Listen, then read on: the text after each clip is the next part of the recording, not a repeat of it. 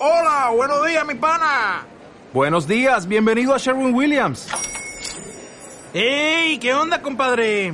¿Qué onda? Ya tengo lista la pintura que ordenaste en el ProPlus app. Con más de 6.000 representantes en nuestras tiendas listos para atenderte en tu idioma y beneficios para contratistas que encontrarás en aliadopro.com. En Sherwin Williams somos el aliado del PRO.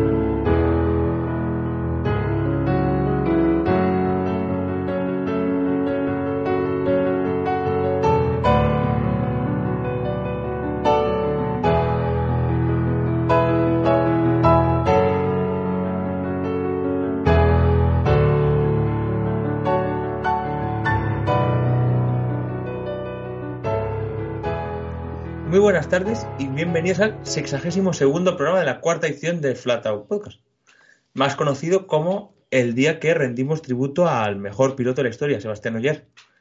Este fin de semana decidió abandonarnos como piloto a tiempo completo del Mundial y decidió hacerlo pues de la manera en la que se retira en la que se retiran las leyendas. Ganó el rally, que no le hacía falta, y además se impuso sobre el Finn Evans para lograr su octavo título, a priori el último, aunque con estas cosas no, nunca se puede afirmar muy tajantemente, pero de momento será su, su, último título, ya que el año que viene, aunque la primera cita lo tendremos estrenando los Rally 1, pues no lo tendremos a tiempo completo. Decir que Sebastián Oyer eh, estrenó los World Rally con su victoria en Monte Carlo y los jubila con su victoria y su título en Monza. Así que yo creo que sí se puede, se puede ya catalogar como el grandísimo dominador de esta, de esta era, en la que logró cuatro a sumar a los otros cuatro de Volkswagen. Y podemos catalogarlo como el, como el mejor de la historia por sus ocho títulos, con tres marcas, con dos normativas y con todo lo que queráis añadirle. Así que nada, hoy no me voy a extender mucho porque tenemos, tienen mucho que comentar mis colaboradores que han seguido más el rally mejor que yo. Así que os dejo por aquí, ponemos un poco de música y os los presento.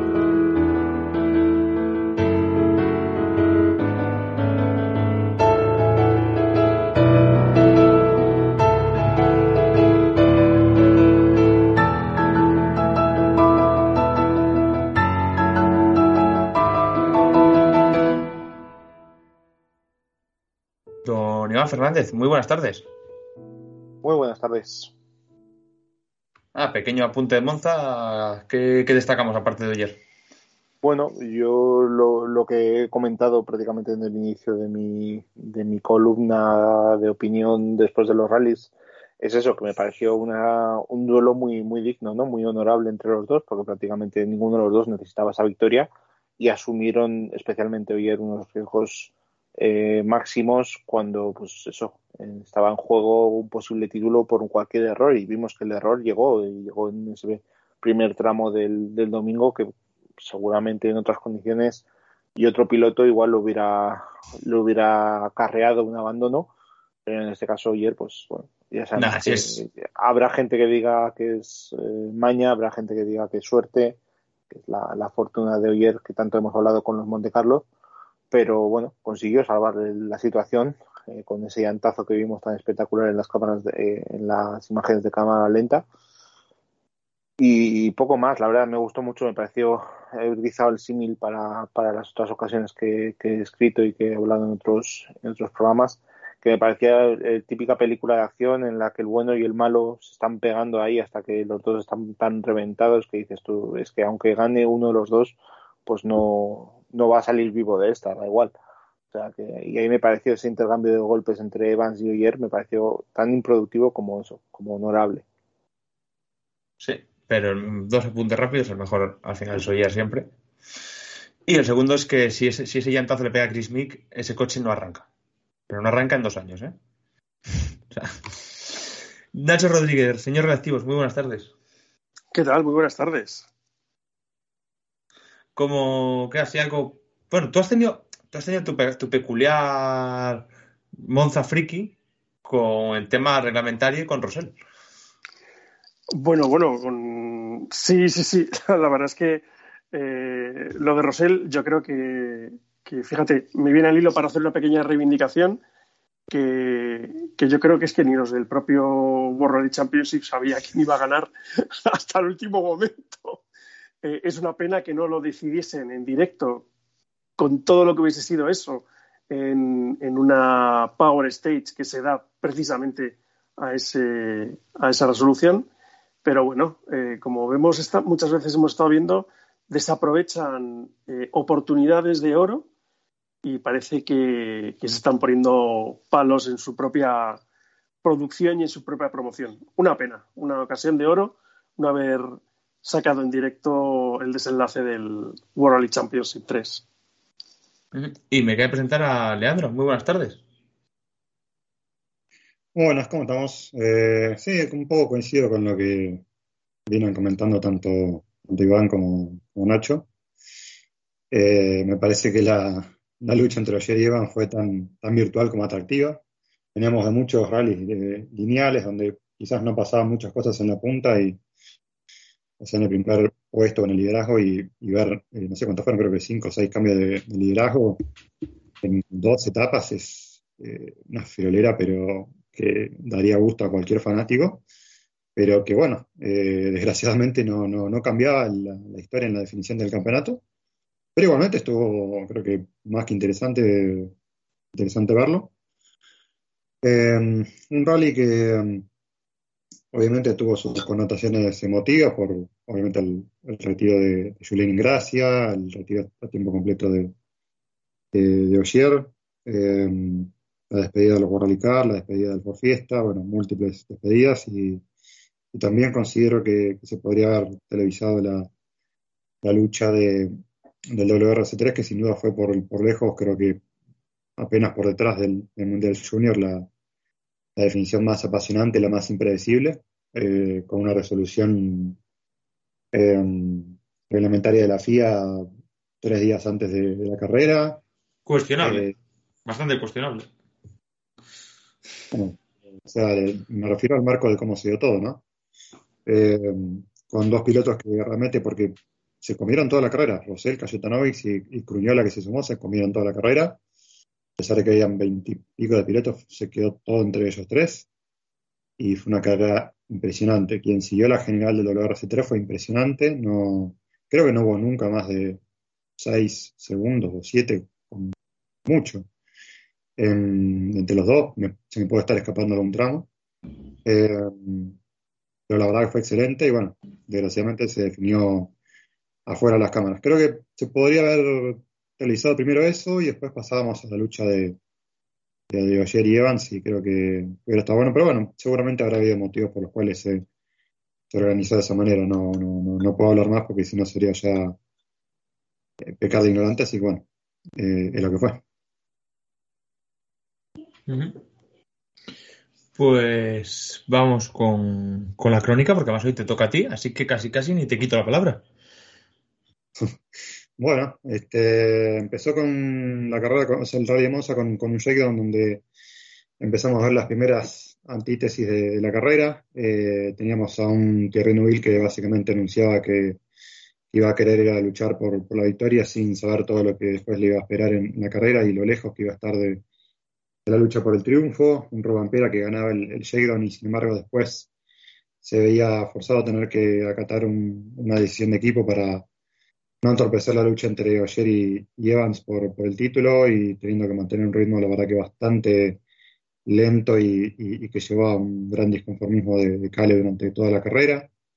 Eh, y un Sheridan que no daba mucha posibilidad para, prepararse a los equipos porque tenía más, era más representativo de los tramos de circuito que de montaña. Para los que iban a correr a la montaña, lo único que se podía aprovechar era el, know-how que traían desde los test previos, a excepción de Mesport, que llegaba sin, pruebas antes del evento. Y bueno, tuvimos una primera etapa que, como lo analizamos la semana pasada, eh, era mitad en, en, los tramos de montaña, eh, por la parte matutina y después en el circuito eh, ya en, la tarde. Y a pesar de que en Cataluña habíamos visto a Hyundai aprovechando las condiciones de, piso sucio, que eran donde se hacían más fuertes, sobre todo el, el caso de Terrenville, no fue el caso acá en, Monza.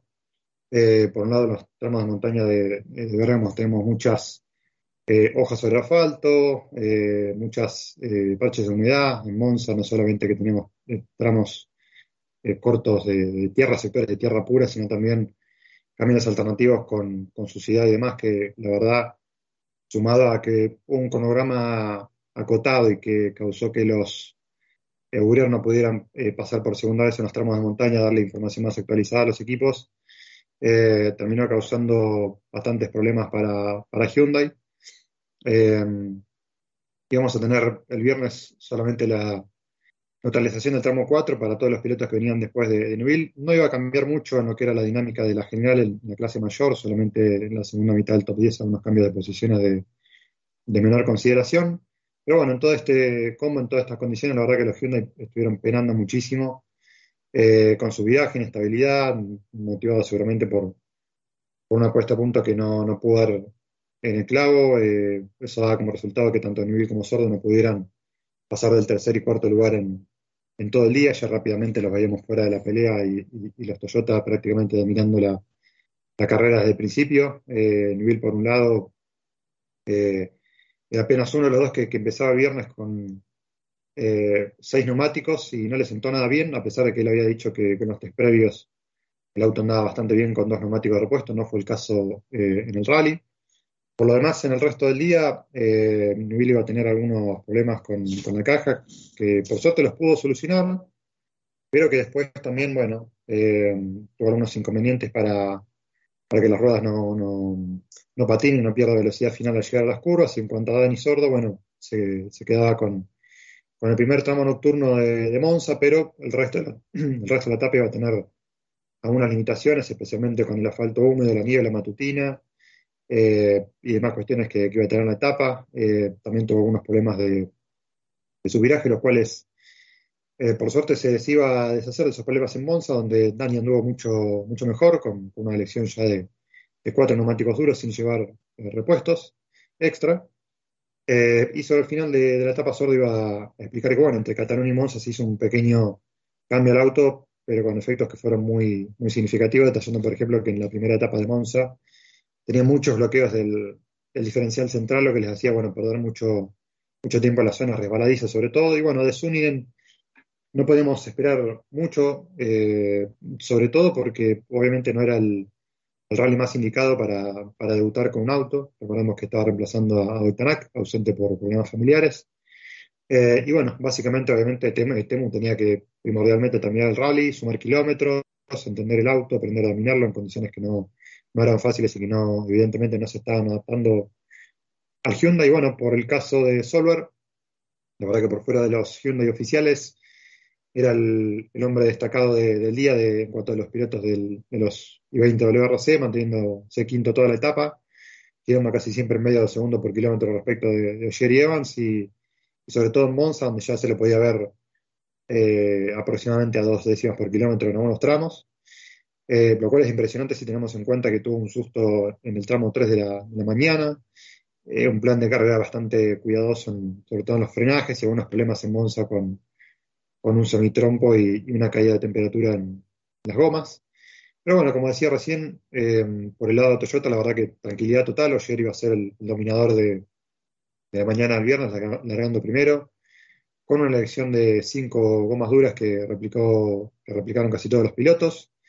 Pudo ganar tres de los cuatro tramos para empezar eh, liderando el 1-2 de Toyota en la general sobre, eh, sobre el final, quien se quedaba con el tramo restante de la mañana. Y después la carrera iba a cambiar un poquito por, por la tarde, donde los Toyota iban a mantener la misma monta de cinco neumáticos duros. Y en el circuito de, Monza, eh, se encontró un poquito más, más incómodo que, que Evan, sobre todo con la suciedad abriendo, abriendo pista.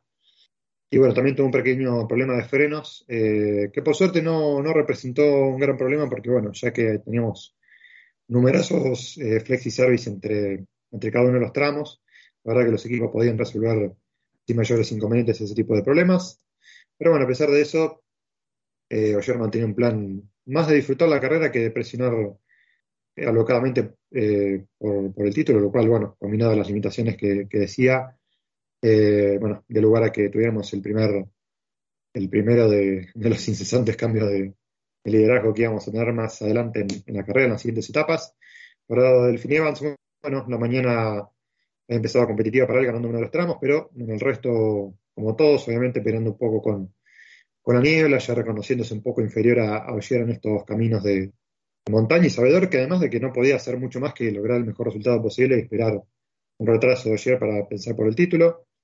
Algunos tramos por ahí, Ogier, eh, perdón, Elfin eh, reportaba que, eh, que, carecía un poco de, de grip por tener eh, los neumáticos fríos, pero bueno, eso fue un problema que, mm, digamos que quejó a todos los pilotos por igual, eh, porque era un evento que tenía enlaces muy largos y casi que no dejaba tiempo en algunos tramos para que los pilotos calienten los neumáticos. Eh, eso iba a después tener, iba a después tener consecuencias más graves para Thierry Neuville el día sábado.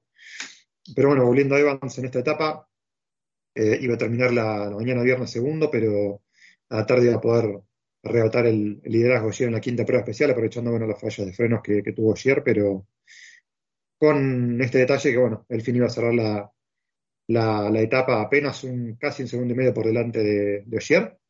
Y bueno, Robampera, como dijimos, como dije anteriormente, eh, asumiendo un rol que claramente con el cual no, no, no estaba de acuerdo, aminorando muchísimo en los tramos, eh, para no estar en las mayores posiciones y más que nada una posición especulativa para lo que era la lucha por el campeonato de constructores, una posición que claramente no, no le gustaba, de hecho llegó a, afirmar en, en idioma finlandés que estaba manejando como si fuera su, abuela yendo a la iglesia un, domingo. Eh, y bueno, por el caso de, de, Katsuta, eh, la verdad que tuvo un día de, menor a mayor, empezando con algunas dudas y irregularidades, pero después mejorando poco a poco en, en los tramos de Monza, donde pudo eh, rodar ya un poco a muy pocas décimas por, de segundo por kilómetro respecto de los mejores eh, pilotos. Obviamente una jornada con altibajo, pero que fue buen punto de partida para ir recuperando la confianza después de tantos rallies con, retrasos. Por el lado de, de mi sport, eh, si bien formó, empezó superando a, a en, la etapa, eh, un, Grisny, que además estaba más ocupado en tratar de adaptarse al nuevo navegante Jonas Anderson y también firmando su, nuevo contrato como segundo piloto full time para 2022, hecho que, que anunció durante el shakedown. Eh, después todo esto iba a cambiar con respecto a la dinámica de carrera, por supuesto, eh, porque bueno, eh, formó era uno de los dos pilotos que, que, arriesgaba a experimentar con seis neumáticos. De esos, Formó era el único que, experimentaba con los neumáticos blandos, una estrategia que no, no le sirvió, le terminó generando eh, inestabilidad en el, en el, eje trasero, mucho movimiento. Y bueno, esto desembocó de la peor manera en que el, el auto perdiera el control en la tercera prueba especial, se iba a montar a, una banquina y posteriormente un montículo que lo hizo volcar y caer hacia un barranco que había al otro lado de, del camino. Eh, un accidente que si bien no fue a gran velocidad ni tampoco que haya causado grandes daños al coche, la verdad que fue suficiente para dejarlo colgando del camino con, el tren trasero colgando en el barranco, con lo cual no, no, no quedó otra opción más que abandonar para, para Formó. Y bueno, en cuanto a Grismith, eh, iba a estar oscilando entre sexto y octavo puesto en toda la etapa, con una jornada de, de altibajos, por ahí algunos problemas para, para detectar un poco los, niveles de grip, pero bueno, una jornada en la cual priorizó más que nada eh, completar la, etapa sumar kilómetros para adaptarse al, nuevo navegante y ya después en lo que era la segunda etapa, una jornada en la que básicamente el duelo Sher Evans empezó a comerse toda la carrera, eh, no solamente por, el atractivo de, la lucha entre los dos, sino porque además en el resto de las posiciones tampoco es que había muchas alternativas. Eh, íbamos a tener un número clave que iba a ser cuatro, porque esa iba a ser la cantidad de, veces que, que Oyer y Evans iban a intercambiar el, liderazgo en una etapa de seis tramos, o sea, cuatro cambios de liderazgo en, seis tramos, con diferencia entre los dos que la verdad que rara vez superaron los, tres segundos, muy ajustados en toda la carrera. Eh, esto lamentablemente, como decíamos eh, antes, de la crónica, no iba a variar la, definición del campeonato porque básicamente había una, una diferencia de puntos que siempre lo, situaba ayer por, delante de Evans, independientemente de quién eh, liderara. Y en cuanto a ayer, bueno, la verdad que mantuvo un manejo limpio en, los tramos de montaña, fue eh, un poco más fuerte en las segundas pasadas, donde eh, ganó ambos tramos, de Selvini y de Sanfermo. Nuevamente, tanto Ogier como la mayoría se iban a, a decantar por cinco gomas duras para buena parte de la jornada, incluido el primer tramo de Monza, pero eh, se iba a sentir mejor sobre el final, eh, cruzando duras con, con, neumáticos blandos ya en el circuito de Monza. Y en lo que respecta a Evans, bueno, obviamente eh, fue el, segundo protagonista en esta batalla incesante por, el liderazgo, pero la, etapa de Elfin iba a tener un desarrollo un poquito más eh, regular, con más altibajos. Literalmente Elfin respondía con tiempos excelentes que le permitían ponerse primero varias veces, pero que después eh, también iba a tener algunas irregularidades para encontrar el, grip y evitar el movimiento del coche. Y bueno, sobre el final de la jornada, de, la etapa, en el circuito de Monza iba a tener un toque contra una barrera y algunas dificultades de, visibilidad en la noche, lo cual, bueno, fue clave porque hizo que perdiera el, liderazgo por última vez al final de la etapa y que cerrara el sábado apenas medio segundo por, detrás de, de. Eh, mientras que los Hyundai, bueno, iban un poco en retroceso, si bien la verdad que Newell había ganado el primer tramo de, la mañana, ya en la novena prueba especial tuvo un semitrompo y un golpe frontal contra un guardrail que le hizo perder casi toda la aerodinámica delantera y con eso, bueno, perdía buena parte de la carga que normalmente tiene el tren delantero, lo que, bueno, provocaba que perdía el control de la parte frontal en todas las zonas bacheadas y por ende no, no pudiera presionar. Eh, además, eh, también comentó que sentía mucho desgaste y recalentamiento en los neumáticos, como le iba a pasar también a muchos otros de los pilotos, especialmente a sus compañeros de equipo. Y con eso Neville, bueno, iba a caer al cuarto lugar del cual no, iba a recuperarse en todo el resto del rally. Respecto a Sordo, eh, aprovechó este problema de Neville y pasó al tercer lugar, del cual también se iba a ser dueño hasta el final de la carrera. Pero la etapa del sábado de Dani iba a tener también algunos eh, altibajos con tiempos y promedios competitivos aunque también con varios problemas de, subiraje y movimientos en, los tramos de montaña, un problema que después pudo corregir con algunos cambios de reglaje, pero que no, bastó para, para, que se deshaga de este desgaste de los neumáticos que, tanto aquejaba a, los Hyundai. Eh, iba a tener también una, etapa consistente en la montaña, pero más irregular y cuesta arriba en, Monza, donde le seguían costando mucho adaptarse a los, a los tramos bacheados, eh, sucios y sobre todo a los frenajes. Eh, de todas formas, bueno, pudo aprovechar el, problema de frenos de, un problema de frenos que tuvo Grisfield y ganó una posición para cerrar la etapa en el séptimo lugar.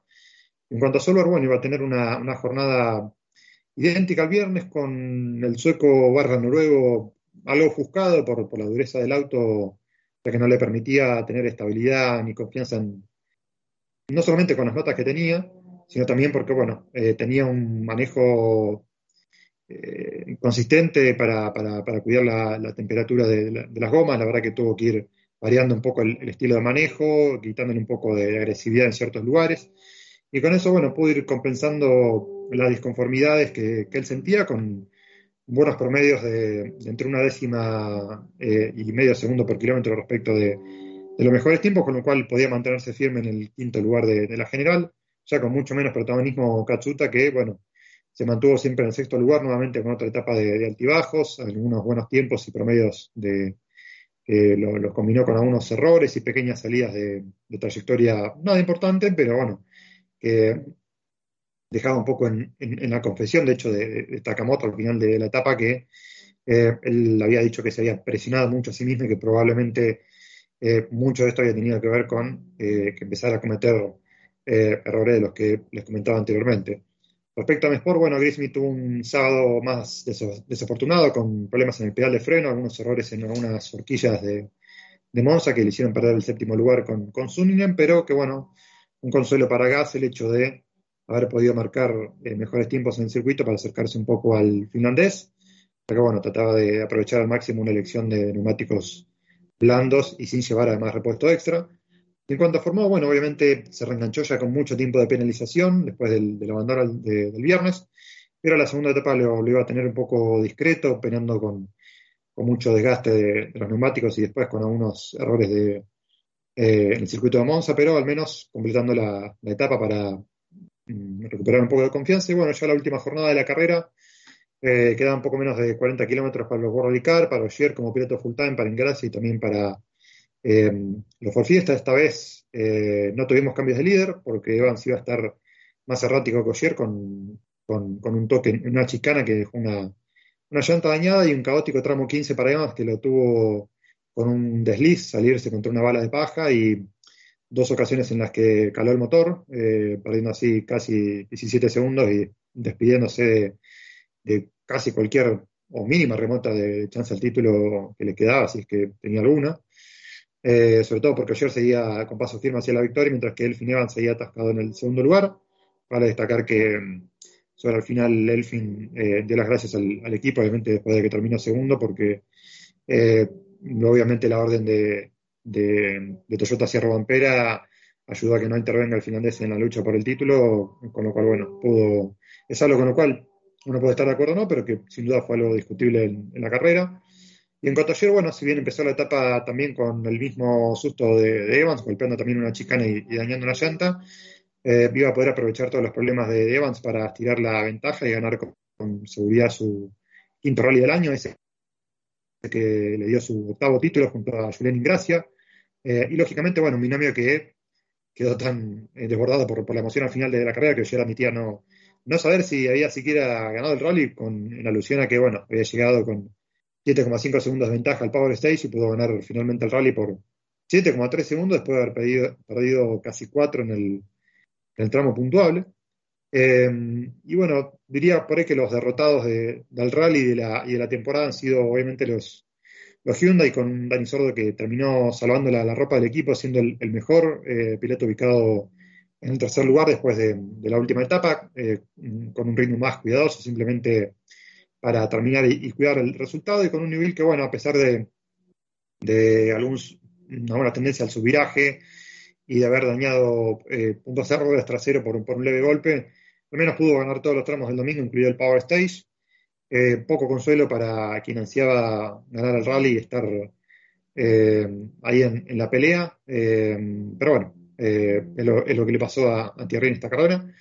El resto de los Toyota iban a terminar con, grises. Eh, Katsuta iba a tener el peor de los sustos de la carrera en el tramo 15, donde iba a golpear eh, una chicana, iba a romper el extremo delantero izquierdo de la dirección para, bueno, después hacer un trompo y terminar el resto del tramo con la rueda colgando y a punto de desprenderse del coche, lo cual eh, pudo ser salvado gracias a que estaban estos flexi service de 15 minutos entre cada uno los tramos, si no hubiera sido prácticamente un, abandono de Katsuta a un tramo del final.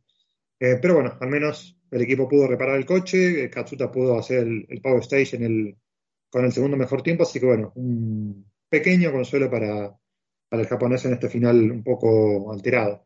En cuanto a Rompera, bueno, obviamente con, esta orden de equipo, eh, terminando por decreto en el noveno lugar.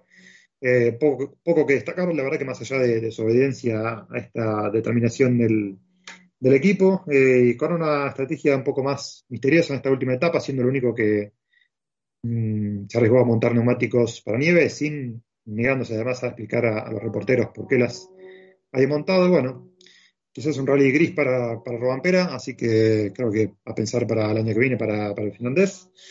Y en cuanto a Sport, bueno, eh, terminó eh, en el octavo lugar, a pesar de que cometió algunos errores en la última etapa, pero bueno, lo destacable es que al menos pudo completar el rally en su estreno con, con Jonas Sanderson. Y bueno, en cuanto a formó, eh, discreto, incluso fuera de, los 50 primeros lugares, eh, penando con, el grip y, las líneas invertidas en los tramos que se siguen en sentido contrario en, la última etapa. Eh, pero bueno, con algunos promedios que ha dejado durante el rally Adrián, en el cual estuvo en algunos segundos por kilómetro o medio segundo por kilómetro respecto a los mejores tiempos, no siempre, pero sí en algunos tramos, eh, destacándose así al final del rally lo único positivo, el quinto lugar en, el Power Stage para, para Fórmula. Y bueno, simplemente para reseñar muy, muy, muy cortito la, las categorías soporte, bueno, el WRC2, una carrera que se definió muy rápido, eh, ganó Hutun en su estreno con Sport, ya que bueno, eh, en rally problemático para Toxport, eh, Mikkelsen terminó retrasado desde el inicio del rally con un pinchazo y Marquito Bulasi abandonó en, la segunda etapa cuando venía liderando por una salida del camino en la cual dañó eh, la llanta trasera derecha. Eh, Brasoli mero espectador, Griacín que si bien no corrió para puntaje de pilotos, sí corrió para puntaje de equipos y le dio el título a Movisport, equipo que curiosamente se consagró campeón recibiendo asistencia de Tox, por el equipo con el cual rivalizaba en el campeonato. Y en el WRC3, bueno, obviamente un protagonismo, totalmente acaparado por el duelo Rosell versus Cayetanovics, con Cruñola como actor protagónico de eh, una lluvia de scratch, sobre todo desde la segunda y tercera etapa, llevándose su primera victoria en, en WRC3. Eh, una lucha, la verdad que incesante toda la carrera entre el francés y el polaco por el liderazgo, ventajas que rara vez superaron los 6-7 segundos, muy ajustada la lucha entre los dos, la verdad que una carrera muy impredecible, sobre el final eh, termina ganándole Cayetanovics a Rosell tanto en el Power Stage como en la general, pero eh, termina ganando el título igualmente Rosell por una diferencia escasísima de puntos que después le vamos a dejar a, Nacho el rol para, para que lo explique bien, pero bueno, la verdad que un final fantástico para la categoría, pero bueno, que como dijimos al principio del programa, lamentablemente no fue televisado en vivo. Bueno, pues vamos a empezar ya tras el análisis pormenorizado que casi ha hecho Leandro, nos queda, nos queda casi poco que comentar. Empiezo por ti, Van, y por, por y Toyota. Eh, ocho títulos en nueve años. Se nos va a ser que, se nos va a tiempo completo. ¿Qué valoración final hacemos de, su año, de, de, su estancia en Toyota, de su, de su paso por los, con buenos Car, de su paso por el Mundial en general, como quieras. Bueno, yo creo que al final el paso por Toyota ha sido provechoso, obviamente. Al final son dos títulos, aunque no haya conseguido eh, eh, un gran número de victorias, porque al final el año 2020 estuvo marcado, pues eso, por la pandemia. Y este, pues bueno, ha conseguido esas cinco victorias que destacaba antes Leandro, que sin duda pues, son una cifra eh, más que más que positiva si tenemos en cuenta que, había muchos rivales y que había incluso momentos en la temporada que parecía que Hyundai estaba por delante. En cuanto a, rendimiento del coche, pues desde luego ha sido una demostración más de que Oyer es el piloto más completo actualmente en, el Mundial de Rallys en cuanto a inteligencia encima del coche, en cuanto a prestaciones y en cuanto a, la fiabilidad o a esa eh, continuidad que tiene durante todo el año. Entonces, pues bueno, yo creo que al final se despiden de la mejor forma. Obviamente el dominio de Toyota respecto a Hyundai se demuestra con, con, un completo, un equipo completo, ¿no? Eh, al final tienes eh, los pilotos que son a nivel de prestaciones y a nivel de fiabilidad, pues los mejores. Y tienes un coche que a nivel de prestaciones, a nivel, a nivel de fiabilidad, pues también es el, el mejor, el mejor coche. Entonces, pues lo juntas todo y tienes un dúo imparable y además ha tenido ahí a Mati Lasbala, que a pesar de que al principio era demasiado protagonista en sus declaraciones y, siempre tiraba mucho, recordaba mucho ese papel de, piloto, pues yo creo que con el paso de, los meses pues ha ido eh, afianzándose más en esa posición de, jefe de equipo, ¿no? Mm, la, pues, en un año de jefe de equipo ya tiene más títulos que de pilotos cada Adamo Y, encima, y en global Adamo tiene dos, si mal no recuerdo, dos títulos, y Lara tiene dos títulos también.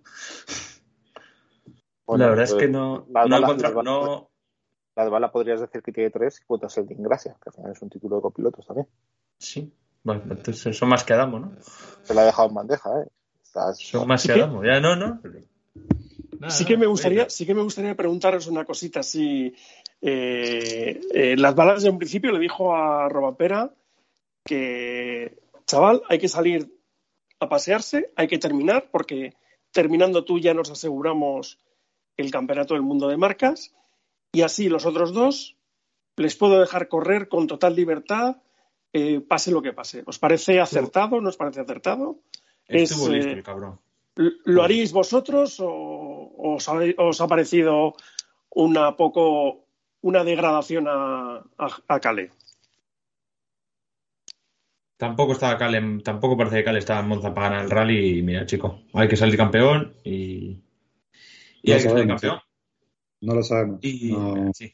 solo le pusieron el, el freno, entre comillas, a, a Cali. La verdad que a mí mucho no, no me gustó la, la orden. Se propone un poco con la política que siempre tuvo Toyota de dar libertad eh, a sus pilotos. Me parece que cortarle el potencial a, a un chico con estas aptitudes es contraproducente. No, yo creo que no, no hubiera variado. Ent- Entiendo que realmente le dio más atractivo que Ogier y, y Evans tuvieran el espacio suficiente para, como decía Iván, casi gráficamente o deportivamente se boxearan entre los dos, eh, sin mucha intervención de rivales, pero me parece que fue demasiado eh, someterlo a, a Cali a, a ese rol, para mí. Al final es una decisión complicada, obviamente a Cali no le va a gustar, no le va a ser lo más agradable hacer un rally como el que hizo de paseo prácticamente todo el rally desde el primer tramo. Eso parece que en el shakedown simplemente tuvo esa, esa vía libre para que corriera y para que hiciera lo que quisiera y que demostrara que iba a ser competitivo por lo menos en los tramos de circuito. Y a partir de ahí, pues con el freno de mano echado y todo el rally, pues eh, detrás de todo. O sea, que al final eh, prácticamente no ha hecho carreras. Es más, yo creo que el primer tramo lo hizo tan lento que dijo, bueno, voy a empezar a acelerar un poquito más en el segundo porque sí, estoy en una posición de seguridad, pero claro, también estoy palmando veintipico segundos contra el resto de pilotos. Entonces, bueno, eh, es una decisión difícil, pero al final es una decisión lógica. No, no puedo decir que si a mí me la, si yo fuera piloto me, me gustaría que me la dieran, porque seguramente no me gustaría un pijo, pero desde luego yo creo que al final desde la parte del jefe de equipo, pues es una decisión lógica, porque al final así das vía libre a tus otros dos pilotos para que se peguen a gusto y que eh, pongan en riesgo el coche como lo hicieron, tanto Oyer como Evans, eh, con el único quebradero de cabeza de lo que puedas tener que pagar en la reparación de, del mismo. No, Eh, ni, ni eso que, ni eso que el coche puedes, puedes achatarrarle, que no hay que usarlo Bueno, alguno irá para, alguno irá para el Sí, museo. hombre, claro, claro. Alguno irá para el museo Pero de bueno. Tokio, otro para el museo de Colonia, entonces pues alguno hay que guardar. Pero a malas, a malas yo que sé, si partes, si partes una caja te vale para exposición. Y desde luego, que pues, al, al final es, es, una, es una posición complicada, pero si lo hablas bien con Roampera, en, el, en las balas siempre ha tenido bastante de adelante y es muy comunicativo, pues bueno, creo que a un chaval joven con tanta carrera deportiva por delante, eh, pues, pues ahora les cocerá, pero en dos semanas pues se le olvida. Eh, tengo que reconocer que sí que es cierto que le vi muy serio en la rueda de prensa virtual que hizo Toyota y en la que estuve presente. Estaba muy muy serio Calero Ampera incluso hubo alguna broma porque dijo le preguntaron sobre sus dos victorias este año y dijo que había estado peleando mucho mucho tiempo no sé qué y entonces Sebastián Ayer se empezó a partir la caja.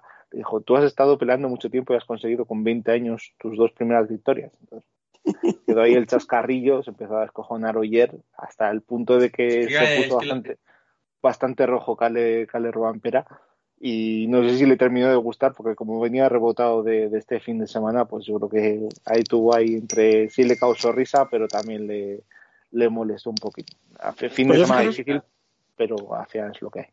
Fijaros lo que, lo que creo que, que, que Yarimate ha dado una muy buena elección. Eh, yo creo que al propio Robampera le gustaría también que si él se encuentra en la misma situación dentro de unos años, que por qué no, que sería lo más lógico, le tuviese un, un jefe de equipo como Latvala que le dejase luchar en igualdad de condiciones, sin cortapisas, aunque para ello haya que sacrificar a una pieza del equipo que por algo se llame equipo. Es decir, al final, un título de marcas es por estas decisiones. sí, sí. Por y además eh, no es la, no es la primera no es la primera vez que las que las ejerce o sea cuando Oyer estaba con un Takamoto Katsuta peleando ahí con los dos ahí no dio libertad ahí le dijo a Takamoto mira vas a tener más opciones de, de conseguir ese podio creo que fue en Portugal eh, y esto es lo que hay y bueno mira el podio no tardó en venir eh, llegó en un safari en, en Kenia pero ahí también ejerció esas órdenes de equipo a pesar de que es un piloto joven que tiene mucha más hambre de podios que, seguramente Oyer. Dos, dos cositas. Eh, la primera es que esta generación de pilotos no, no concibe los rallies como la anterior, es decir, con 20 años parece que ha luchado mucho, claro, pero es que, es que antes con 20 años estabas empezando en el regional. Sí, es que Calderón Pera lleva desde los 10 años subido a un, C3, a un C2 R2, entonces, pues, bueno, es normal que, le haya parecido una eternidad. claro, antes con 20 años estás empezando, ¿sabes? Pero bueno, y luego otra cosa. Eh, a Yanni Bala en su primer año sin experiencia en esto, o sea, bajarse, que fue literalmente bajarse el Toyota y ponerse a dirigir, eh, le ha pegado en todos los dientes a Damo. O sea, muchísimo mejor. O sea, tremendo, ¿eh? El, año de las balas. El año, el año de las balas es. ¿Tú quieres insistir? No, no, no, no. Eh, solo con la, si queréis quedaros con las balas. Solo con, solo con. O sea, el año de las balas es es que es 10 de 10. O sea, no, a principio de temporada, viendo que no tenía nada de experiencia, no lo esperábamos tan bien. Es que se ha llevado todo. Pero además de que se ha llevado todo, o sea, no es gracias a solo, o sea, no es que haya sido un mero gestor, es que ha tenido que tomar decisiones, las ha tomado bien, como comentáis. Y joder, es casi casi mejor año de las balas que, que de ayer. Porque es un año, un año de chapó ha tomado muchas bien y además muchas que tampoco se han visto, porque el tema de juntar todo el equipo en Jyväskylä también ha sido decisión eh, suya, por así decirlo, la UNAR, tanto la sede de Estonia como lo que quedaba de equipo de, de, de Pupola, de Tony McKean en Racing, pues al final es una decisión de eso, intentar tenerlo todo debajo del mismo techo y trabajar como un equipo y no partirse, por así decirlo. Entonces, al final ha tomado decisiones importantes que por ahora le están, están han salido bien todas. Es que es muy, muy, muy de valorar lo de las balas. Porque un, novato y tal, bueno. Vamos con, o sea, con esto podemos cerrar Toyota y nos podemos ir a Hyundai. Sí. Pues porque, porque vamos a hablar de Dani Sordo que volvió, o sea, volvió a salvar la cara de Hyundai. Fácil y sencillo. ¿A quién le pasas el marrón ya que tú has hablado tanto de Adamo? No, no, no, es que, es que Hyundai, o sea, Hyundai, dos puntos. Dani Sordo va a salvar la, la, cara del equipo surcoreano, punto. O sea, podemos ir, podemos, podemos ir a Ford si queréis. No, no era un fin de semana fácil. Eh, el tema de que ya empezáramos el fin de semana con Newville dejándole el culo al descubierto a, a ante la prensa eh, belga, pues tampoco fue lo más lo más seguramente indicado, porque te sale Newville diciendo que si realmente tuvieran opciones de pelear por el título de marcas, que a ver, todos sabíamos que era ultra complicado, pero claro, si empiezas antes del rally diciendo que si tuvieran tenido opciones de pelear por el título de, constructores, eh, seguramente Otanak nos habría saltado el rally por muchos motivos familiares que tuviera. Bien, esto, eh, esto, lo dice, esto, lo dice, el, esto lo dice el tío que ha tenido opciones durante seis años a ganar el título y no lo ha ganado. bueno, es, eso. está, está, Newville que se vaya, o sea, se va a llevar un susto porque también tuvo alguna salidita de tono con el tema de los Rally 1. Son todas esas declaraciones que al final van un poquito a destiempo y se tiene que cuidar mucho de decirlas porque bueno, es lo que dices tú, ah, tampoco en cuanto a rendimiento puedes ponerte tú muy exquisito o dar ejemplo a, nadie al final. No, empezando eh, porque al compañero que criticas sí es campeón del mundo y tú no. Así. claro, es que, es que, con esto te estás jugando que a la próxima, a la próxima del próximo año eh, tu compañero te pinte la cara y te diga, no, bueno, es que estamos haciendo todos los esfuerzos porque Toyota no se nos escape, pero hay algunos que no puntúan. Mm, y claro, y te quedas cuadrado. Lo hemos, intentado, lo hemos intentado todos, pero hay gente a la, que los títulos se le resisten, así tan a, dos puntos. Para mí no pasa tanto el tema del título, si lo gana o no lo gana, ni tampoco lo, lo que decía Nacho, sino para mí lo, lo que dice Iván. Eh, creo que son declaraciones que no, a esta altura no, no suman. O sea, cuando tenés un, estás asomando, o mejor dicho, por afrontar una nueva normativa con todo lo que eso conlleva, las implicaciones de, marketing y demás, salir a hablar mal de, los Rally 1 es contraproducente para, el equipo. Que nivel, este año ha tenido 3, 4 días de declaraciones, es decir, este chico no se acuerda de que sigue siendo piloto oficial, tal, escusucas. mira. la tía misma y también ahora contra lo que dijo Ataná, que realmente yo no lo había visto, pero hacer esas declaraciones cuando un compañero tuvo, entre comillas, según la oficial, problemas eh, familiares de fuerza mayor, bueno. Sí, por bastante- cierto, eh, ya yéndonos, adelantándome al final, eh, Octanac sumó cero puntos para el equipo Hyundai. ¿Cuántos puntos sumó Thierry para el equipo Hyundai este en el Rally de Monza? y los del cuarto lugar, más el victoria en el Power Stage. Vale. Eh, en caso de que se vinieran jugando el título entre Toyota en igualdad de puntos, y necesitara Hyundai los mismos puntos para ganar que Toyota, ¿cuántos puntos le faltan a Thierry Neuville teniendo en cuenta que ha quedado Oyer primero, Evan segundo? es que, vamos a ver, que tú puedes criticar mucho, pero que es que luego hay que hacer una cosa, hay que procurar ganar. Pero no, que, que Claro, sobre, todo, que- sobre todo el tema es, es que a Neuville el le tema pintado la es cara a Toyota criticar- y le ha ganado su compañero. el tema es criticar eh, eh, una cosa que es absolutamente eh, lógica por parte de un compañero. Es, si tienes problemas familiares, pues y te ha dado permiso el jefe, tú no eres nadie para criticar. Así está. Es, para mí es una salida de tono, totalmente. La, fra- la Ah, frase que fueron, Ah, la- que- la que fra- las declaraciones en concreto fueron, creo que este año no nos merecemos el título, hemos eh, tenido demasiadas preocupaciones, eh, el que fue nuestro punto fuerte en el pasado se ha convertido en uno de nuestros puntos débiles y después pone, eh, hay muy pocas opciones por el título de constructores, si todavía hubiera alguna, creo que Otanak estaría aquí. Entonces, pues, en ese Es momento, un pues, bofetón que- le estás dejando pues con el culo bastante al aire en, eh, pues eso encima no se ha sabido y no tenemos por qué saberlo. Si es un problema personal y familiar tiene todo su derecho como trabajador y como persona sobre todo a tomar la decisión de no estar presente en una prueba deportiva en la que además ni le va ni le viene prácticamente. Eh, pero es que claro te deja pues eso vendido al pie de los leones. Es una cosa que tampoco la veo muy adecuada por compañerismo básicamente, ¿eh? Porque al final pues eso, tienes que ser un, un piloto con el que vas a convivir el año que viene todavía. Sí, además que luego encima, si no ni siquiera es el mejor Hyundai y te ganan los dos Toyota, chico, pues mira qué. Por cierto, dándole, por cierto, dándole otro hasta el Hyundai, bien, ¿eh? Todo bien. Sigan.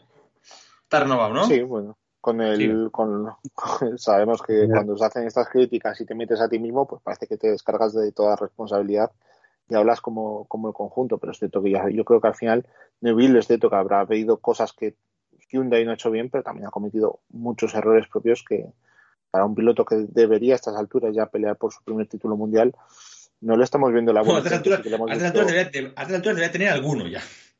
bueno, al final tiene, creo que son cinco subcampeonatos, ¿no? O sea, que al final no lo estamos viendo yo por lo menos estos últimos años con lo que le veo a, a Evans, por ejemplo, lo que le vi a Evans el año pasado y lo que en parte le he visto en esta parte final de, campeonato.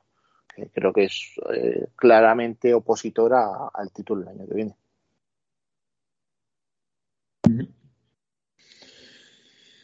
Pues sí. Eh, ¿Con qué más? ¿Qué, más de? Bueno, es que de. Eso sí, Neville que le pegó otro chapazo al coche. Bueno, bien, lo suyo. La verdad es que, que en el último rally de ayer, en el último título, Neville acabe pegando un golpe al coche es, más o menos lo Hay, que toca. hay, hay cositas interesantes con el tema de, de Hyundai y al final tampoco nos va nos vamos a llevar mucho tiempo porque al final es lo que ha dicho Leandro que los pilotos han ido modificando mucho el setup durante el rally para terminar al final con una especie de reglajes que se recordaban a los del rally de Cataluña según lo que dijo por lo menos Sordo Esa, es, esa es otra, esa es otra, que en el último, que en el último rally de una reglamentación en Hyundai no hayan encontrado cómo hacer setups. También, todo bien, ¿eh? No, Bien. es que tampoco, tampoco es sencillo, obviamente, encontrar el setup específico para que te funcione en determinadas condiciones con un neumático que tampoco has utilizado tanto, que al final debutó prácticamente en, en Cataluña, sí, prácticamente. Pues tampoco Sí, es que- tan fácil como sí, lo, lo Sí, puedas plantear. Se, supone que el coche le conoces al dedillo, tío, y no sé. A mí es que Hyundai Sí, es- pero- este año me parece una feria importante. El problema de, de su viraje hasta ha sido crónico en el coche y eso no lo han conseguido solucionar y no lo han conseguido solucionar ahora que ya no iban a, a gastar ni dinero ni tiempo en, en eso, en, pro- en mejorar un coche que eso que termina este año. Y nos queda de su- aún, además. aún así de, de Hyundai tenemos tenemos Oliver y tenemos eh, Suninen. Eso sí, decir, y nos queda Oliver y Suninen, quinto y sexto. Casi casi me parece más meritorio lo de Suninen que lo de Oliver.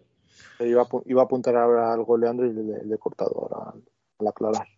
Sí, Leandro. No, no, eso, básicamente que, el tema del subiraje, la, la distribución de la tracción y demás, con todo el tema del diferencial central, creo que fue, bueno, ya no lo va a seguir diciendo, pero claramente, pero, eh, pero fue el tema principal desde 2017 hasta acá y creo que ningún equipo encontró la fórmula mágica nunca para ser totalmente imbatible en todos los rallies, en todas las condiciones como no fueron, por ejemplo, en una época eh, Citroën eh, o en su época con otro tipo, con otra configuración de coche Volkswagen. Eh, de esto Iván sabe mucho más que yo, pero o sea, es un diferencial que tiene poco que ver con, con, con, lo de los extremos que son mecánicos y el otro es electromecánico y además activo. Eh, necesitas realmente un, varias mentes brillantes para encontrar un, una buena fórmula que se vaya adaptando a, a, las distintas condiciones. La verdad que no es fácil y, y, como digo, fue el tema, ni bien empezaron estos coches y siguió como el tema, creo que uno de los más eh, claves eh, en esta última temporada, en la cual termina la última temporada con neumáticos nuevos, como dice Iván, estrenando además otro compuesto nuevo que además iba a ser prioritario en los últimos dos eventos.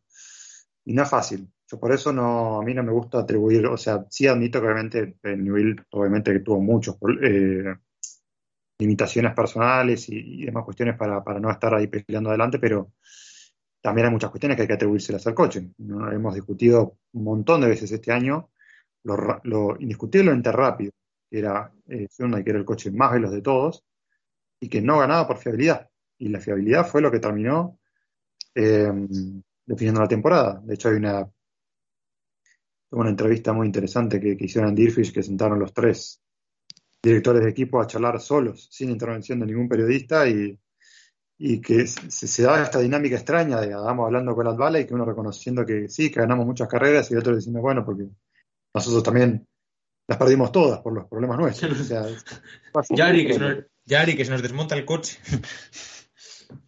Sí, sí, por eso. Este, y simplemente con lo último que dijiste, Alejandro, también diciendo totalmente. O sea, no, no estoy de acuerdo que me queda más con, con Suninen que, que con Oliver. La verdad que el rally No, no he dicho, fue... no, no, eh, cuidado. He dicho que es más meritoria la posición de Suninen que de Solver, porque, joder, Solver, bueno, sí, quinto vale, al final se mete donde se tiene que meter. Pero, joder, eh, Suninen sexto con el, con el Hyundai. También, también habla bastante mal también de los Ford, ¿eh? No sé sí, sí, bueno, pero Suninen un auto actualizado y el de, y el de Oliver ya sabemos que no es, creo que el, por lo menos, me parece que el de Cataluña estaba un poco más actualizado, pero no sé si es el último de todos y además. Y el que era, el que era malo malo era el de, el, el de Solans. Pero igualmente no tiene la misma cantidad de kilómetros en un World Car eh, Solver que, que Sony, eso está claro. Para, para, mí, más que fijarnos en al final en posición, es importante ver la evolución de tiempos. Eh, es un todo muy cómodo, tanto sábado como domingo, y ya se ven los tiempos que se empiezan a acercar por debajo del medio segundo por kilómetro, que suele ser clave en, estas, en estos casos.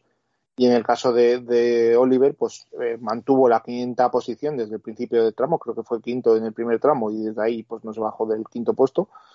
Y aún así tuvo tiempos muy meritorios por debajo del cero de las dos décimas por segundo por kilómetro perdón con, respecto al scratch. No hizo ningún tiempo deslumbrante tal vez por eh, en cuanto a posición del scratch.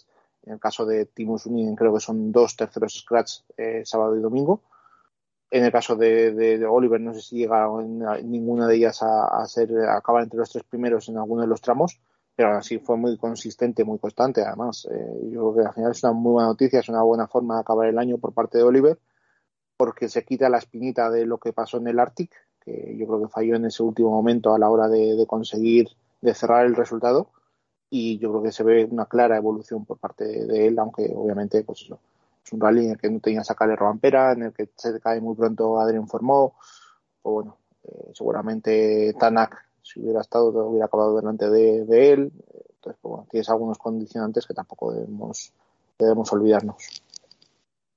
Sí lo de lo de Oliver es otro pasito hacia adelante. Al final eh, incluso en estas cosas hay que demostrar consistencia. Eh, se plantó ahí en esa posición y, la estuvo manteniendo bien sin tampoco mucho aprieto todo todo el rally todo el rally y, Temu demuestra que con confianza puede, no sé, podríamos llegar a recuperar al Temu Suninen que nos impresionó en sus dos o tres primeras salidas con Ford, pues ojalá es el que queríamos ver todos en el Mundial, ¿no? En los tramos del Mundial. Sí, pero, sí, pero parece que primero va a tener que demostrar con un R5 de nuevo. Bueno, El tema- mm, la, manera, la manera de, re- de recuperarlo, eh, cada maestrillo tiene su No, no, no, no, que más, más, caso más es que- abajo. lo Eh, recuperemos Nacho. lo antes posible. Siempre, ahora sueles comentar tú, más abajo Cayotana, que se fue a su país otra vez de vuelta, al su nacional, ¿eh? Con un Sí, coche claro, casero. Y volvió. Eh, a lo que iba. Enlazo lo de Oliver Solberg con las declaraciones del propio chaval. Y es que tanto en Monte Carlo, que, espera, que podíamos esperar a Dani, como en Suecia, que esto es más normal, eh, va a ser el quien, quien defienda la tercera unidad de Hyundai. ¿Qué esperamos? Claro, porque ahora, ahora sí que Oliver ya no tiene la desventaja de ser el que menos conoce el coche, va a conocerlo igual que todos. ¿Se le va a empezar a exigir más? ¿No? ¿Sí? ¿Qué me contáis? No creo que se destape con una primera temporada como se destapó Cale Robampera. Hombre, Robampera se metió cuarto en Monte Carlo debutando. Yo no espero Y con, un tanto. coche, y, con un coche, y con un coche que era nuevo para él y no era nuevo para el resto. O sea, lo de Ujú. Cale Robampera, lo de Robampera fue una bajada de bragueta importante. En, en general hizo una primera temporada que, que no muy, muy por Sí, encima Pero de las sí, pero, lo de- sí, pero lo de Monte Carlo especialmente. Yo no espero tanto de, de Oliver, pero eh, ojalá, ojalá llegue a estar ahí eh, y se asiente rápidamente entre los primeros. Ahora, eh, si se destapa en un Monte Carlo y en un Suecia a un grandísimo nivel, es muy buena noticia para el Mundial.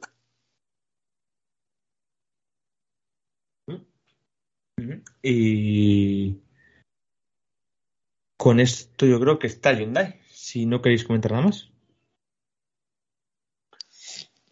No, en principio lo que hablábamos antes eh, of the record era el tema de, lo de Oliver, que al final, pues eso, como va a compartir coche con, con Dani Sordo, pues yo creo que han priorizado que no haya cinco rallies consecutivos, seis rallies consecutivos de Sordo, con la única salvedad de, Suecia, porque al final, pues eso, la temporada empieza con Monte Carlo, con Suecia, con Croacia, con Portugal, con Cerdeña, son rallies que en teoría se le dan muy bien a Dani y en los que sería pues lógico que él esté sentado y esté puntuando para, para, para marcas.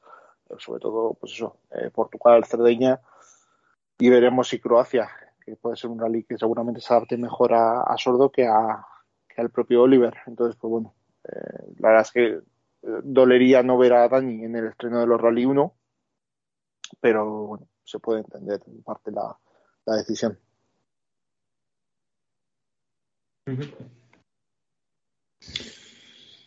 Eh, vale, pues nada, rápidamente Ford, si queréis comentar algo, más allá de, de que fue un, del accidente de Formó y de que bueno, que el coche está para lo que está, De Ford lo que y hay que comentar, y que renovó. lo que- de Ford lo que hay que comentar es que ya llega el 2022, ya ha llegado un coche nuevo y todo en esta temporada se ha apostado al 22. Y que Formó ha vuelto a pagar, que, o sea, que, perdón, que, y que Grimmy ha vuelto a pagar, lo cual a Malcolm Wilson le ha alegrado el día. Y que las noticias es que, fíjate, si, si, empezar, si tienen eh, presupuesto este año, o por lo menos un presupuesto decente, que se está hablando de que van a salir desde Monte Carlo con cuatro coches. Eh, se esperan, por lo menos hay mu- mucho ruido entre los franceses, ¿no? Esta- de esta semana, que pueda haber noticias. Entonces, pues bueno, yo, yo esperaba que tardara un poquito más en Sport, pero es cierto que saliendo en Monte Carlo con, con cuatro coches, pues tienes que empezar a preparar ya. Entonces, no hay tiempo que perder. Son coches muy distintos a los a los World Rally Car y obviamente pues tienes que, que hacer bastantes test. Entonces, Toyota tiene, por ejemplo, un programa de test eh, bastante importante, nos comentó Latvala, entonces, y ya inminente de empezar ahora prácticamente. Entonces, pues, eh, en el caso de M-Sport, creo que no tardará mucho en cuanto a confirmaciones y demás. Bueno, de hecho, hoy estaba Sí. rodando, creo que Cale en Italia, no, en Francia, con la versión de asfalto del, del Yaris híbrido. Sí, además, a partir de ahora veremos eh, versiones seguramente eh, casi definitivas, que es lo que hasta Sí, de ahora hecho, se han encargado. De hecho, de parece que a no, de hecho, parece que a no mucho tardar vamos a ver una mula diferente de Hyundai. Sí, la- el Bien. reportaje no, no he tenido tiempo para leerlo. Ha salido una especie de artículo en Fish hoy comentando y riéndose un poco de nosotros, Andrea Adamo, y diciendo que, pues bueno, básicamente nos han est- estado enseñando un coche que no va a correr, que es completamente distinto a que, a- bueno, pues eso, que era una especie de trampantojo que al final, pues no va a ser el coche con el que correrán, sino que, bueno, es una Ay, sí. un prototipo. Ay, si Adamo se dedicase a lo que se tiene que dedicar. Sí, y jugará menos con esto. Sí, a ver si, sí. a ver si, a ver si en vez de, a ver si en vez de enseñarnos un coche, un coche que no es el que tal, a ver si es que, a ver si es que la, le han tenido que descartar porque no andaba. Y nos están contando que es que no, no, Se no, que, es que- lleva- que lo hemos hecho, Se que lo lleva hemos hecho toda la prensa a Italia allí a hacer un simulacro de rally y tal, con un coche que no va, que no, que no va a debutar. Ay, Dios mío, ay, Dios mío. Sí, sí. El Solo equipo, Carlos. además, que, que menos ha, eh, o que más tarde empezó las pruebas, por así decirlo. Todos recordemos la, la decisión de la marca, que fue la que más demoró el, el compromiso con, con las normativas de Rally 1. Acá lo que yo creo que sucede es que obviamente eh, tenemos un equipo que creo que también lo ha dicho Adamo en, alguna entrevista, eh, hace ya creo que un par de meses. Eh, es un equipo que básicamente priorizó todo lo que era test de desarrollo hasta ahora en probar absolutamente todo lo que no tuviera que ver con la carrocería. Es por eso que vimos este Frankenstein ahí rodando y me parece que todos los que vimos la, la mula desde el principio, en la segunda mitad de este año, desde las primeras imágenes que vimos, creo que todos entendimos que eh, ese auto estaba muy, pero muy lejos de, lo que íbamos a ver el, año que viene, con un paragolpes que estaba muy lejos de tener un frontal, por supuesto, de tener el, perfil aerodinámico que tiene el GR Yaris y, el Puma, eh, con ese alerón de especificación de 2017 ahí montado en la parte trasera, eh, con, eh, la- las tomas de aire del sistema híbrido, las tomas laterales que eh, nunca me quedó claro si al final las habían photoshopeado o no, porque en algunas fotos aparecía y en otras no. Eh, bueno, toda una serie de cuestiones que, evidentemente fueron cambiando, creo que todos supimos que realmente lo que vamos a ver seguramente en estos próximos días va a ser totalmente diferente a, lo que vimos hasta ahora.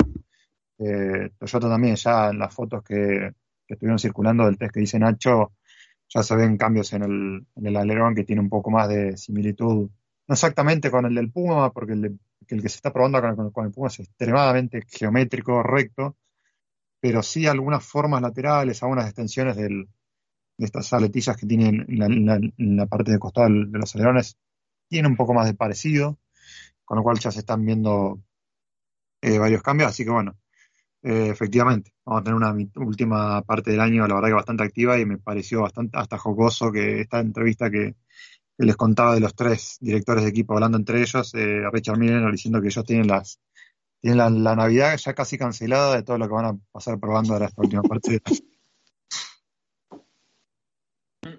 Y con esto cerramos World Rally Car y nos vamos a World Rally Car 2, que tiene análisis rápido. Porque más allá de que Mikkelsen era campeón, eh, la noticia es, es que Bulacia no pudo hacerse con su campeonato, ¿no? Si mal no recuerdo.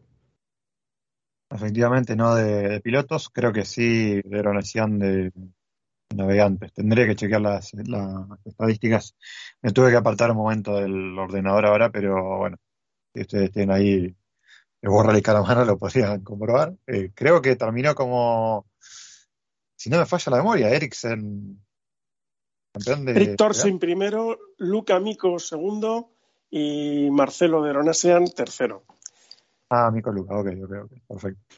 Bueno, eh, Fortunen que fue en esta segunda mitad de año eh, dueño de las victorias más ingratas, ¿no? Porque termina ganando con siempre en estrenos. eh, ah, no, el de Ipres no fue un estreno, perdón. Eh, Sí, sí, el de Ypres, el de Ypres sí fue un estreno. Bueno, perdón, sí, sí. Eh, Este, no es, este es un estreno de él, no del coche. No, no sé si, pero eh, digo, victorias ingratas cuando se le caen todos los rivales y cuando hay pocos se le caen todos. Eh, bueno, lo único que destaco de Justunen que, bueno, obviamente no tuvo ningún gran inconveniente, seguramente también eh, propiciado porque no, no ha presionado en todo el rally, sabiendo de que no tenía con quién luchar. Pero yo lo, así como hablamos muchas veces en los anteriores programas de que vimos otro Andrea Damo en este año. Yo también vi otro Jai Futuro en este rally, más suelto, más descontracturado, más animado para hablar. En Hyundai era como ver un robot. No, no, no hablaba serio, escueto. Eh, y acá con, con el Sport, ya del primer tramo, más suelto, más animado, era, era otra persona. Así que parece que el cambio de equipo le, trajo eh, aire frescos a la personalidad. Bienvenido sea.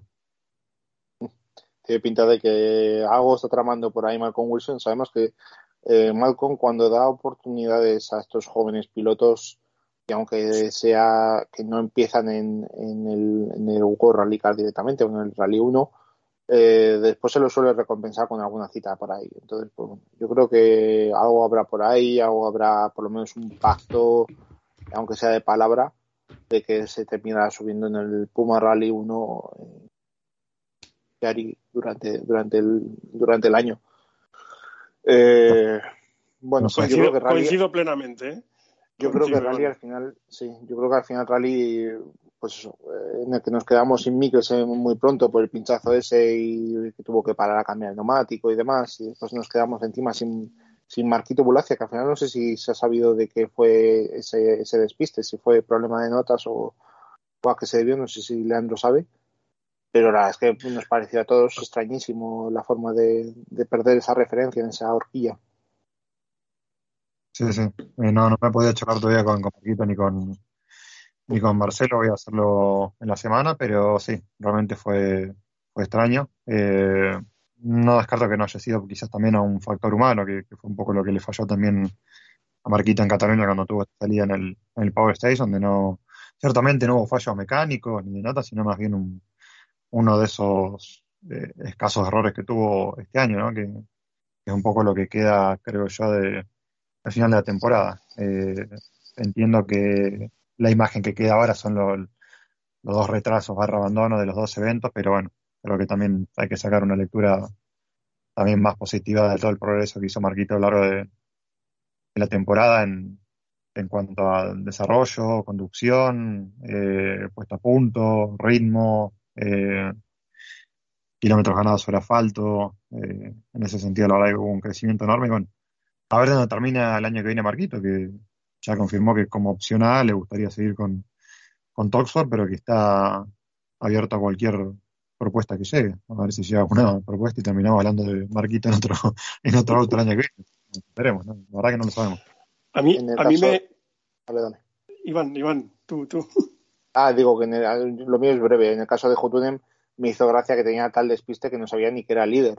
Eh, entonces, eh, pues claro, como estaba Nicolai Griacín por ahí, estaba siendo más rápido y demás, pero no, eh, no retenía puntos para pilotos, sino solo retenía puntos para, para equipos, pues andaba con un despiste el pobre Jutunen, que hubo un par de tramos que todavía no sabía si era líder, si era segundos, y le tuvieron que corregir los periodistas. Bueno, bueno. Mira, a eso, justo a eso me iba a referir. Es decir, en la última prueba del World Championship 2 ha sido tal el, vamos a ver, el caos que es que eh, al espectador, ya no te digo al espectador novato que recién llegado a la especialidad, sino incluso a, los que estamos muy encima de esto, eh, a los propios pilotos se les estaba haciendo, perdón por la expresión, la picha un lío. Primero, los tres que se iban como tiros en el, en el Championship 3 por delante de todos los del 2. Sí, de hecho, Andrea, de hecho, Andrea después de ellos, uno que no está ni en World Rally Championship 2 ni en World Rally Championship 3, es todo para equipos, eh, justo con el equipo que le mantiene el coche al que le está jodiendo el campeonato. Eh, ¿No os parece todo un contrasentido? sinceramente. Un poquito, circo. Y, si le sumamos lo del Lefebvre y demás, pues eh, todo ah, más claro. contrasentido. Mikkelsen estrenando una, una, una decoración súper chula, tal, no sé qué, que no puede casi, casi ni pasear porque el, el, rally fue bastante discreto. No sé, no sé, es. ha sido todo como como, que, parecía que, molestaba el World Championship 2. Fíjate cómo habrá sido de caótico que hasta Mikkelsen terminó admitiendo que eh, perdió más, o sea, cuando pinchó él, perdió más tiempo con el cambio de rueda que con el pinchazo ese mismo, porque dice ni siquiera el cambio de neumático con el copiloto nuevo, que era Phil Hall. O sea. o sea, eh, tremendo, tremendo. Eh, ah, también sin, puntos para, para pilotos, o sea, el Inhol en, en Cataluña, o sea, final de temporada, pero bastante. Eh, todos han eh, explotado y explorado los, grises de la normativa y bueno, quedó algo, qué sé yo, que habría que, mm, que rever para el año que viene y que hay que ver qué vamos a tener el año que viene, porque ya empezaron ahí algunas discusiones interesantes en Twitter. Eh, la cuenta de World Rally y demás, con, esta estructura nueva que vamos a tener el, próximo año con World Rally Championship 2 Open y Junior, el, el 3 Open y Junior, y que si ganas el título absoluto y podés ganar también el junior eh, como en el europeo, o si ganas uno solo y cómo es y, no está claro y hay, todo un... hay que, hay que, hay que aclararla cuanto sí, Pero, sí, en cualquier caso, una forma, una forma muy triste de despedida del World Rally Championship 2 esta temporada. Era para echarse a llorar.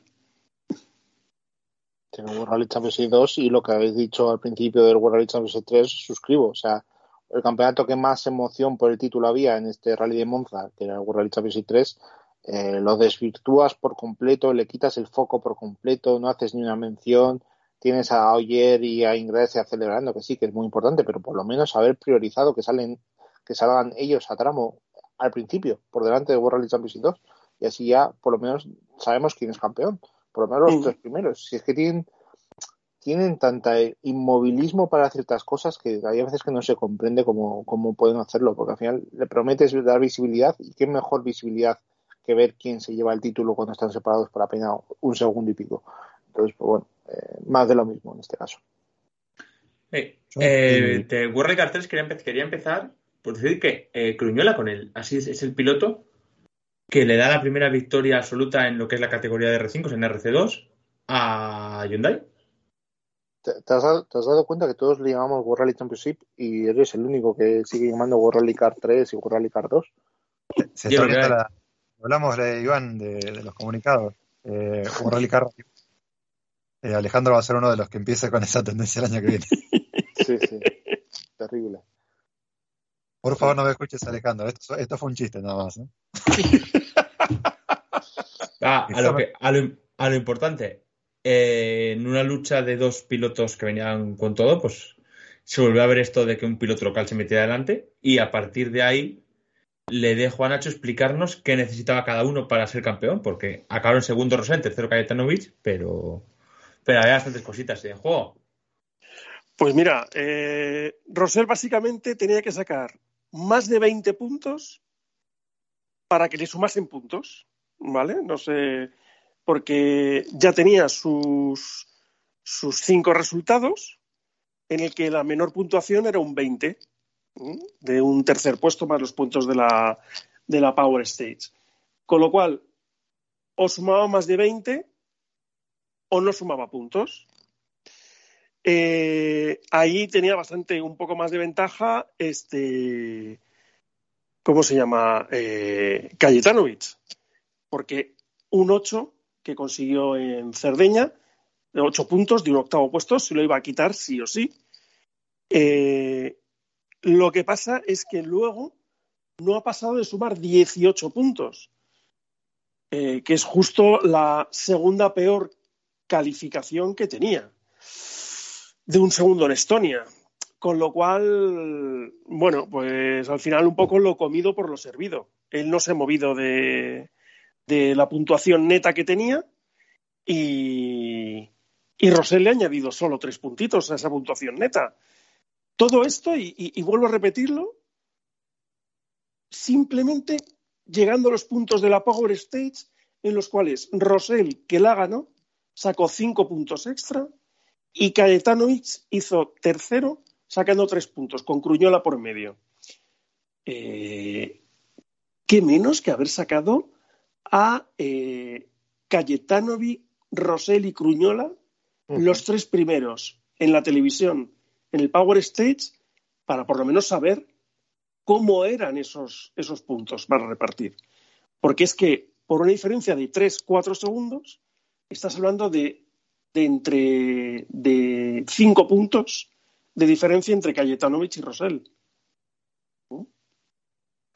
Y bueno, hay que, hay que hablar de que antes del rally tuvimos, una, tuvimos la sentencia sobre el tema de Rosell.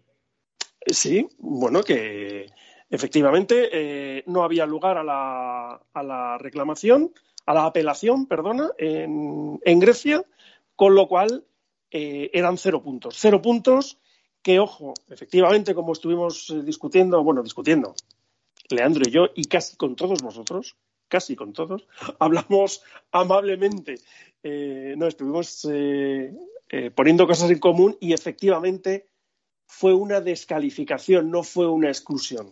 Una descalificación es simplemente, pues, tienes un cero y no te tienes que sumar ese resultado, lo puedes descartar.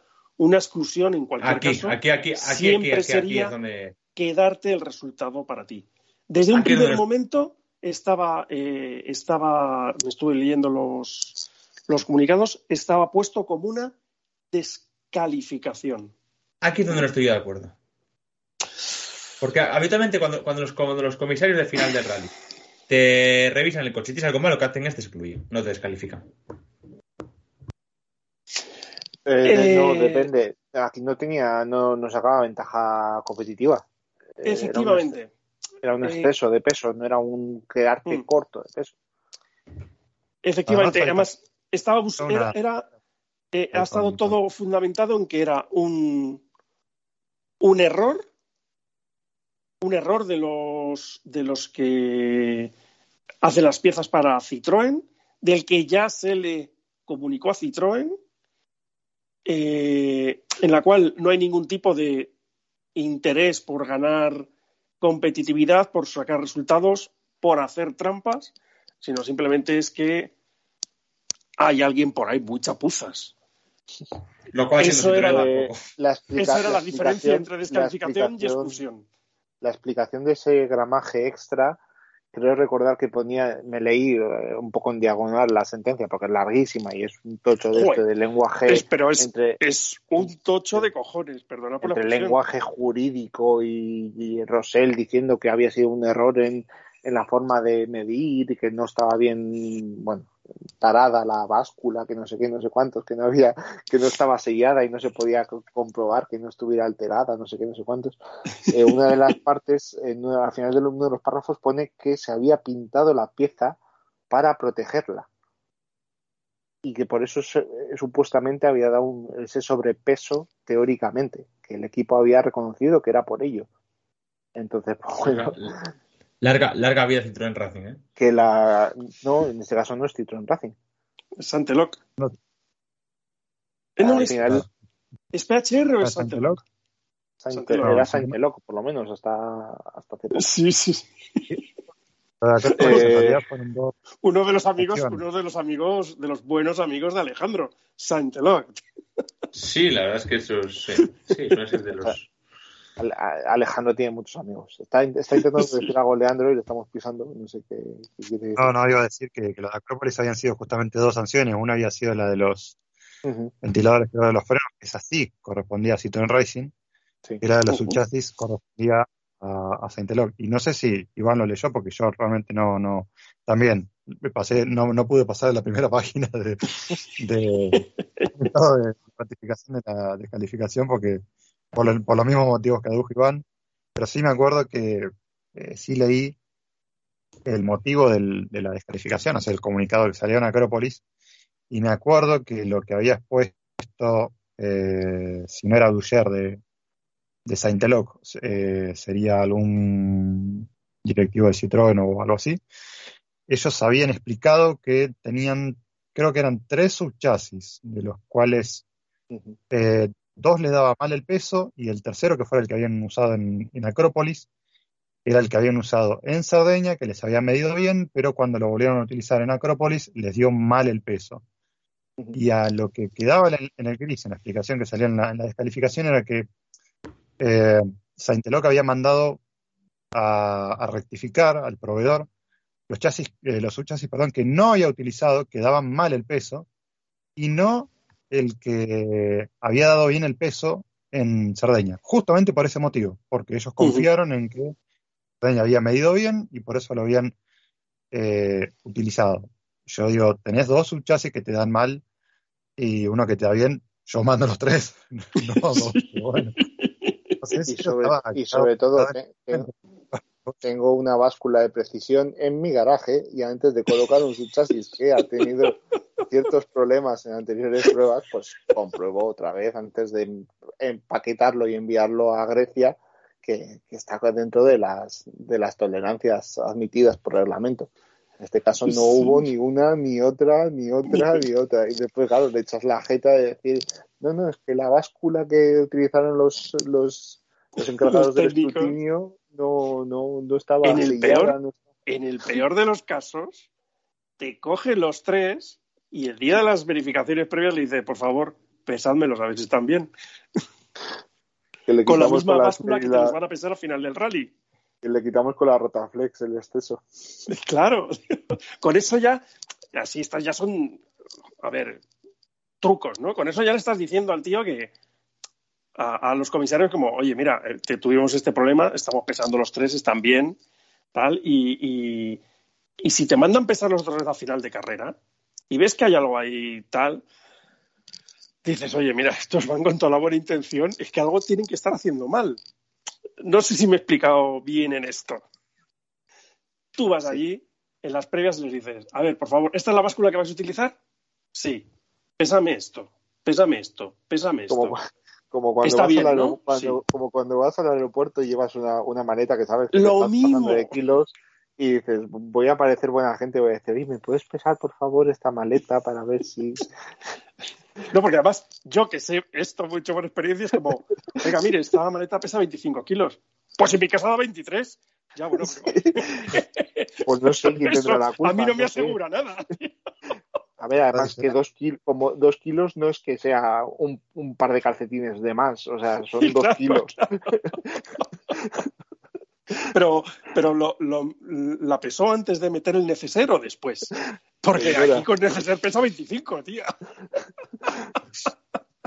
Dos kilos de neceser, Pero a veces es curioso porque, y es que, y es que esto hay, hay, que, hay que quitarle un poco de, pero es que, claro, nosotros nos imaginamos que son todos estos unos equipos, unos ingenieros, son todos la hostia, mogollón de años de preparación. Los cojones. Efectivamente. allí. Eh, Jean-Pierre, Jean-Pierre. Jean-Pierre, que es el que carga para allá y para acá los neumáticos. Pésame este le su chasis. Y va Jean-Pierre, lo pesa y dice: très bon, pues venga, cárgalo. Claro, luego llegas allí y dicen, Jean-Pierre, pero tú pesaste los chasis. Y yo, sí. Bueno, venían con barro y tal, ya sabes estas cosas. Jean-Pierre, Jean Pierre, que está más quemado que la moto de un hippie, se encarga de mover el camión, de hacer el catering, de preparar los bocatas y demás. Entonces, pues bueno, Jean-Pierre no, llega a todo, obviamente. Que el pobrecito respondía a un, a un anuncio diciendo, ¿te encanta el mundo del motorsport? Sé parte de él di a Man. Y claro, fue a Tracky eh, para colocar todo, catering, pesador de subchasis, eh, paseador de ruedas. Oportunidades de ascensos y de nuevas responsabilidades. Y claro, pues ahí fue Jean-Pierre. Sí, de hecho, de hecho. Carrera meteórica. Eh, Iván, Iván, de hecho, ¿sabes, sabes, sabes luego dónde asciendes, no? A Hyundai. No, no, al, no al, al, camión, al camión para poner las ruedas arriba, volver a bajar y ir a por otra cosa. Ah, vale. vale, Asciendes al camión, te asciendes otra vez y una, dos, tres, cuatro veces, cuatro veces hasta que sea el camión lleno, vaya. Y me esperaba un comentario mucho más mala leche contra tus, Pero claro, ¿os imagináis a los, a los, a los tres ingenieros de, de Santeloc allí delante de la báscula viendo cómo les vuelven a pesar el subchasis y los tres como, ¿qué coño hemos hecho mal? ¿Os lo imagináis? O sea, físicamente. Yo es que eso lo he visto en directo y es como, no me lo puedo creer. No me lo puedo creer. Porque ocurre, y al final ocurre no solo en equipos, ocurre en, en grandes empresas que dices tú, o sea, es imposible que una empresa con una capacidad económica como la que tenéis, con unas ganancias anuales como las que tenéis, esté tan mal organizada. Pues sí, es posible, es posible. Os voy, os voy a contar una anécdota de abuelo cebolleta, ¿vale? Y, y, y voy muy rapidito porque es, va en relación con estas cosas.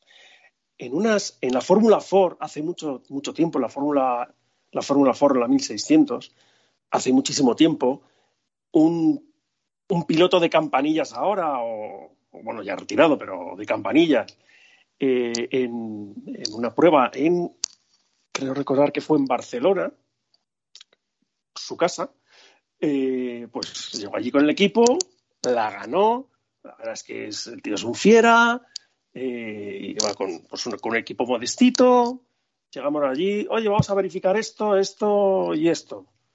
Eh, ah, bueno, bajo, pues muy bien, tal, perfecto, así lo hacemos rapidito y tal, no sé qué, no sé cuánto.